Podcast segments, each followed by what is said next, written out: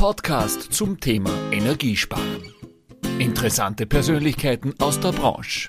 Grüß Gott, mein Name ist Herbert Bachler von Installateur TV Podcast und heute habe ich fast 850 Kilometer von Gröppming entfernt in Remscheid die Nummer 1 am Heizungsmarkt den Geschäftsführer der Weiland Group, den Herrn Dr. André Groß an der Leitung. Guten Tag, André, servus. Servus, guten Morgen. Deine berufliche Laufbahn und Karriere bei Weiland im Jahr 2002, glaube ich, hat es gestartet als Assistent der Geschäftsleitung. Ist schon jetzt eine Zeitl her. Stell dir einmal kurz den Hörern von Installateur TV vor.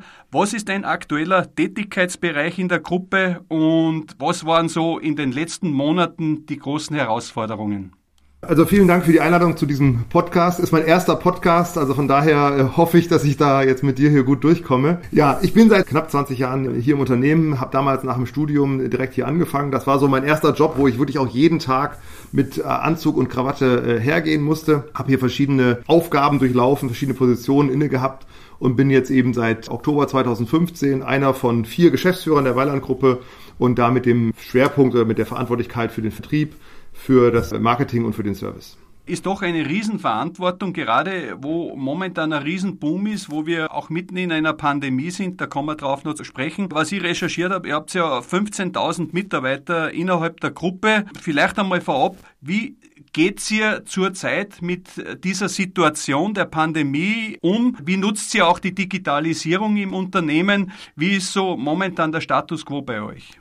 Also das sind jetzt wirklich zwei Jahre, in der wir uns da drin befinden. Ich weiß noch, dass ich im Januar 2020 damals mit einem Kollegen darüber diskutiert habe, ob das jetzt nach Europa kommt oder nicht und welche Auswirkungen das hat.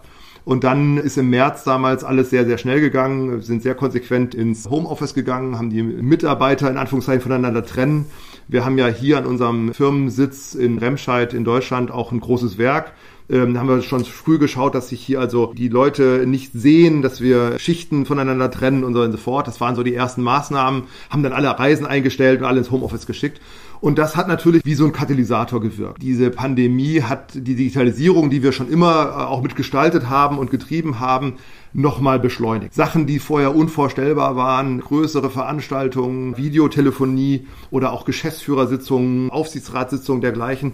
Auf einmal ging es dann doch und wir haben das eigentlich ganz gut hinbekommen, glaube ich. Wir haben ganz früh regelmäßige Showfixe aufgesetzt, wo wir uns austauschen. Es hat auch irgendwie das Unternehmen nochmal enger zusammengebracht. Wir hatten schon immer eine gute Unternehmenskultur, aber irgendwie haben die letzten zwei Jahre auch dazu geführt, dass wir noch enger aneinander gerückt sind, dass wir uns viel präziser und kurzfristiger auch untereinander austauschen und informieren. Also von daher muss ich sagen, sind wir bisher, obwohl es eine blöde und schwierige Zeit ist, eigentlich ganz gut durchgekommen. Das heißt, äh, ich habe das eigentlich schon öfter gehört, dass es zwar unheimlich wehgetan hat, aber dass in diesen Zeiten auch die Digitalisierung einiges in der Branche vorangetrieben hat. Kann man das so sagen?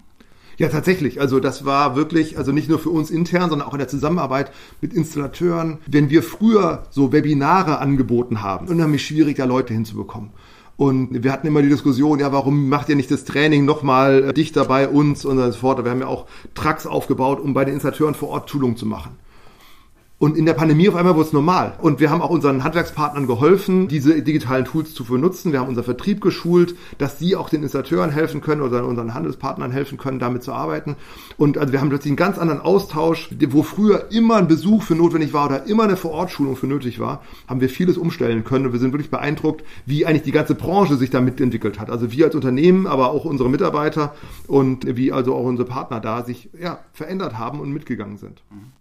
Jetzt denke ich mir, andere im Vertrieb, wo ihr, was ich so mitbekommen habe, so an die 340.000 Handwerksunternehmen weltweit habt mit fast drei Milliarden Euro Umsatz. Wie schafft man das in dieser Zeit, äh, auch Informationen, beziehungsweise ich komme gleich auch auf das Stichwort Kundendienst, ja, zu koordinieren? Was gab es da für Probleme intern und wie bewältigt man diese derzeit zum einen Informationstransfer und zum anderen auch, ich höre ständig auch, Kundendienst ist oft ein Problem, weil einfach zu wenig, teilweise bekommt man nicht einmal Kundendienstautos. Wie sieht es hier bei euch aus?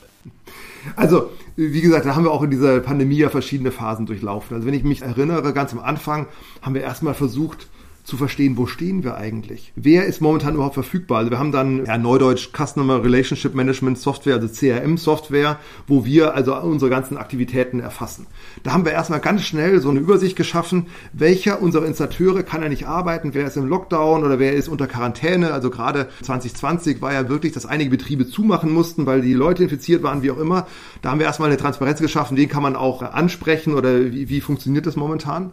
Wir haben damals nicht nur für unseren Kundendienst, sondern auch für unsere Handwerkspartner Masken und Schutzmaßnahmen, Hygienemittel mit organisiert, damit wir wieder arbeitsfähig waren.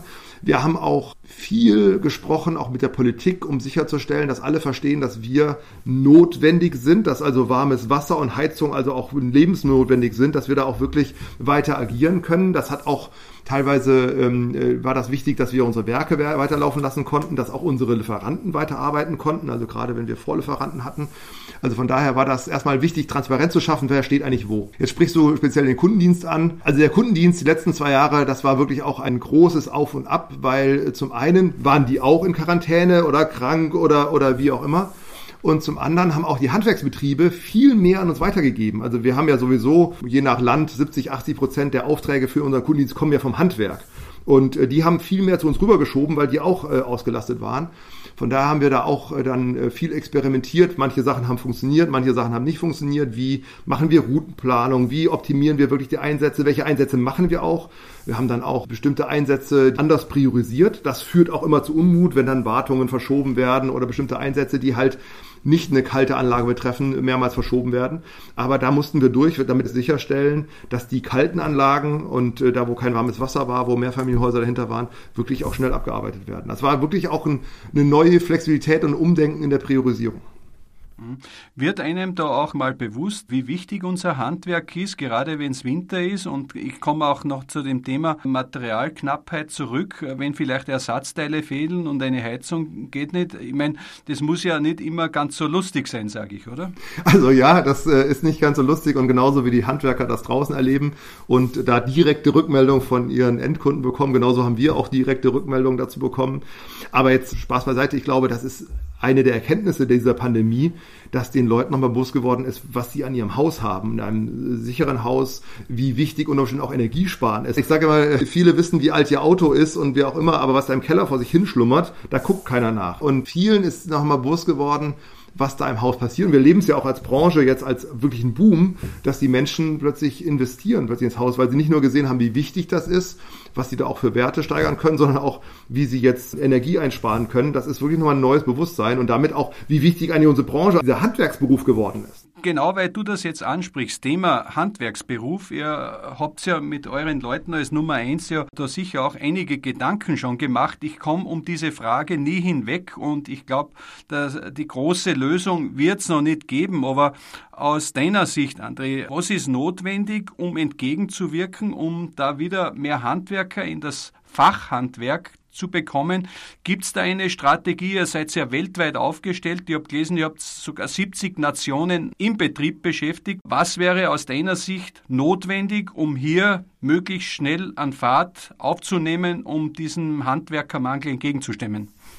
Erstmal muss man sagen, wir haben ja, ich kenne leider nur die Zahlen aus Deutschland, ich kenne nicht die österreichischen Zahlen, aber wir sehen, dass die Anzahl der Auszubildenden wieder leicht steigert werden konnte. Also wir sind irgendwann von 33.000 auf jetzt äh, knapp 38.000 in 2020 gestiegen und äh, das ist erstmal positiv. Und ich glaube, das braucht aber wirklich ein Zusammenspiel von allen. Die Politik muss klar machen, dass so ein Handwerksberuf was Gutes ist, was Tolles ist. Das hat auch so ein bisschen aus mit der Ausbildungsvergütung zu tun, auch was ich für Hilfen bekomme, wenn ich eine Meisterausbildung mache, ne, wenn ich ein Studium gehe. In Deutschland, Österreich, dann kriege ich BAföG oder finanzielle Unterstützung. Es kostet auch nichts.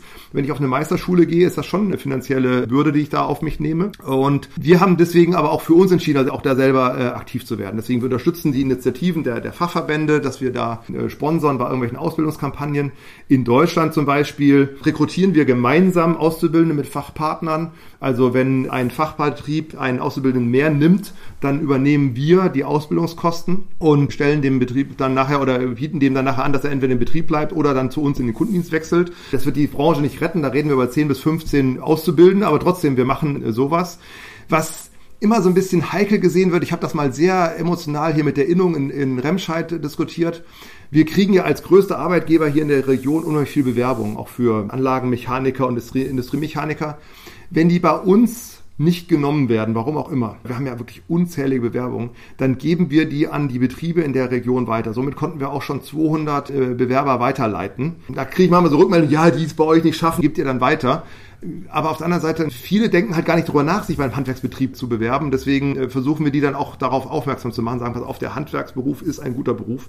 Und es ist ja auch so. Also wer momentan einen Handwerksberuf hat, insbesondere SAK, aber auch die anderen, der steht ja wirklich für die nächsten 10, 20 Jahre gut da. Diese Jobs werden nicht weggehen. Das ganze Thema Digitalisierung, was da diskutiert wird, die Jobs werden nicht weggehen. Wir brauchen weiterhin diese Leute, die das wirklich handwerklich hinbekommen. Also mein Eindruck ist ja das, das bestätigt das fast ein bisschen. Wir arbeiten ja mit Innungen auch eng zusammen, ja, in Deutschland, Österreich, anderen Ländern. Aber ich habe oft das Gefühl, dass inzwischen schon die Industrien selbst ein bisschen auch den Job gemeinsam auch mit übernehmen für die Ausbildungen weil die auch großes Interesse haben, dass die Teile auch verbaut werden, die man produziert, dass man das nicht mehr alleine nur draußen den Markt überlässt. Ich meine, das ist schon eine Frage, die von einem Kunden von euch kommt, aber die kann man ja vorab nehmen. Gibt es da bei Weiland auch ein konkretes Programm, wo man sagt, wir schauen, dass wir Leute ins Handwerk bekommen? Also wie ich gerade gesagt habe, also wir machen das gemeinsam mit, mit Fachbetrieben in Deutschland.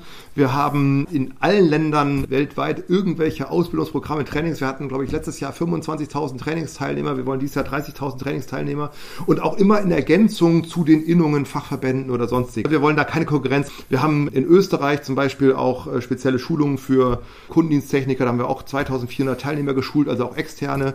Wir kooperieren in Österreich mit Ausbildungsstätten, äh, mit der HTL in Mödling, mit der HTL in Pinkerfeld oder mit der Berufsschule in der Mollertgasse in Wien. Also da machen wir gemeinsame äh, Sachen, auch mit dem Wifi in der, in der Steiermark, in, in Graz um wirklich da Leute ranzuführen. Weil uns hilft es ja nichts, wenn, wenn wir tolle Produkte produzieren, aber die keiner nachher installieren kann. Ne? Das Thema Integration ist da auch noch Potenzial von eurer Seite, dass man sagt, man schaut, dass man die Leute schneller auf den Arbeitsmarkt bekommt oder wie stellt sich das euch als internationales Unternehmen dar? Menschen mit Migrationshintergrund. Ja, also das ist natürlich auch, da unterstützen wir, du hast die Zahl genannt, 70 verschiedene Nationen. Wir haben hier am Standort, glaube ich, 30 äh, oder 35 äh, Nationen, die hier arbeiten. Und ich glaube, das ist auch eine Chance für Zentraleuropa, äh, hier zu wachsen. Das Problem ist nur, die Leute fehlen ja nicht überall. Ne? Also ich, ich bin ja weltweit für die Walland-Gruppe unterwegs und wenn ich dann in der Polen oder in der Ukraine bin, dann beschweren sich da die Leute über Fachkräftemangel, weil die halt irgendwo im Westen arbeiten. Also von daher, das Problem wandert ja. Also wenn ich jetzt so drauf schaue, außer in Spanien, habe ich eigentlich nirgendwo ein Land, wo ich sage, die sagen, ich habe genügend Fachkräfte, sondern das ist eigentlich überall ein Thema. Von daher wir müssen auch besser werden und schneller werden mit installieren. Also unsere Geräte müssen schneller werden äh, und äh, besser zu installieren sein, dass da weniger Zeit drauf geht.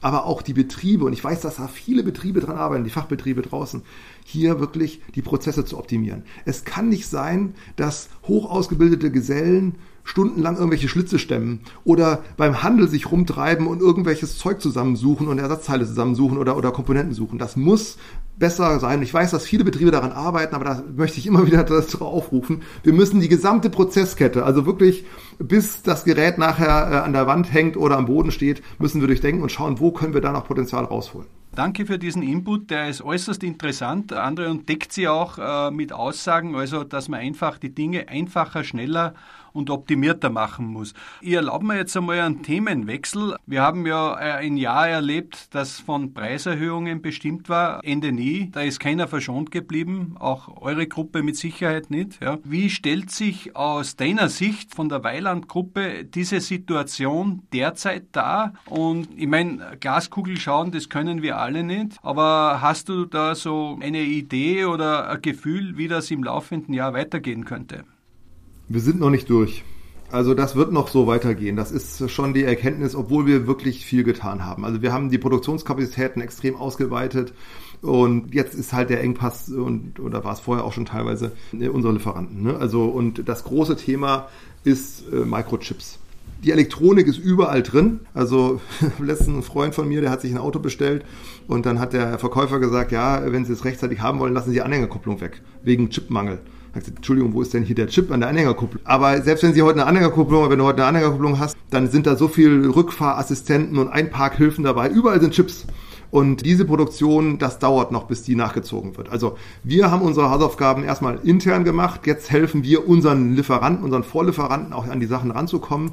Aber meine Befürchtung ist, dass wir das noch die nächsten Monate weiter so sehen werden und dass wir weiterhin ja, von der Hand in den Mund leben deckt sich mit dem, was ich bis dato so mitbekommen habe und kommt noch zu einem sehr sensiblen Thema, was uns vor einer Woche ungefähr eingeholt hat. Plötzlicher Förderstopp der KfW Energiegebäudestandardförderung. In Jena gab es einen großen Run damit alle möglichst viel Förderungen rausholen konnte. Der Stopp war eigentlich vorhersehbar, wurde auch im Herbst von der Politik schon angekündigt, jetzt doch ein bisschen ein Schock in der Branche. Wie nimmst du bzw. wird das in der Weiland Group wahrgenommen? Dass sich die Förderlandschaft ändern wird, das war klar. Und die alte Bundesregierung hat das ja auch bereits angekündigt und hatte ein Enddatum kommuniziert, auf das sich alle vorbereiten konnten, was natürlich zu diesem Ran jetzt geführt hat. Was wir jetzt erlebt haben mit diesem plötzlichen Förderstopp, ist aus meiner Sicht erstmal kommunikativ eine Katastrophe und vor allem für viele Familien, die jetzt gerade bauen, die jetzt gerade ein energieeffizientes Bauen wollen, eine absolute Katastrophe. Also ich erinnere mich, als ich noch vor 17, 18 Jahren gebaut habe, da hatte ich wirklich ja mit jedem Euro gerechnet und das war genau durchgeplant und da noch 10.000 Euro von, von der Förderbank und äh, da noch ein, ein, Darlehen ein bisschen anders äh, strukturiert und für die bricht ja unter Umständen jetzt die komplette Finanzierung weg. Also von daher äh, halte ich das wirklich für extrem unglücklich, was da gelaufen ist und ein, ein kommunikatives Desaster. Generell müssen wir darüber nachdenken, wie fördern wir in Zukunft, weil ähm, da sind wir uns alle drüber einig. Wir haben ein enormes Potenzial, CO2 einzusparen, wenn wir über den Gebäudebestand reden. Also wenn ich heute ein neues Haus baue, wenn die Glühbirne nicht verboten worden wäre, bräuchte ich da keine Heizung mehr einbauen. Also von daher, die sind ja schon so dicht und die sind ja schon so auf einem hohen Standard, da muss man den Menschen helfen, weil das ist sehr teuer, weil ja die Baukosten ja wirklich momentan durch die Decke gehen. Aber wir brauchen auf jeden Fall verlässliche langfristige Rahmenbedingungen für die Sanierung des Gebäudebestands. Nicht nur in Deutschland, sondern in Österreich oder eigentlich europaweit. Und da sind natürlich solche Geschichten wie so ein plötzlicher Förderstopp absolutes Gift. Weil dann kommen solche Fördermittel und dann kriegen wir es gar nicht umgesetzt, weil dann alle losrennen, weil sie denken, es wird wieder gestoppt. Und dann gehen alle auf die gleichen Handwerker zu, über die wir gerade schon geredet haben, dass sie eigentlich keine Zeit mehr haben, das alles abzuarbeiten. Also von daher sehr, sehr schade. Mhm.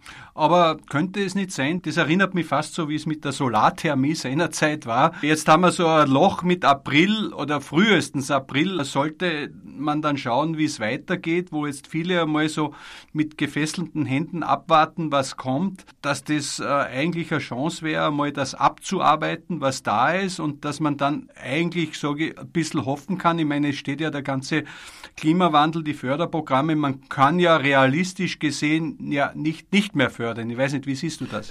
Genau, also deswegen, ich habe es ja vorhin gesagt, es war klar, dass die Förderlandschaft sich ändert, sie muss sich ändern. Und ich kritisiere eigentlich mehr den abrupten Stopp und die Art und Weise, wie kommuniziert wurde.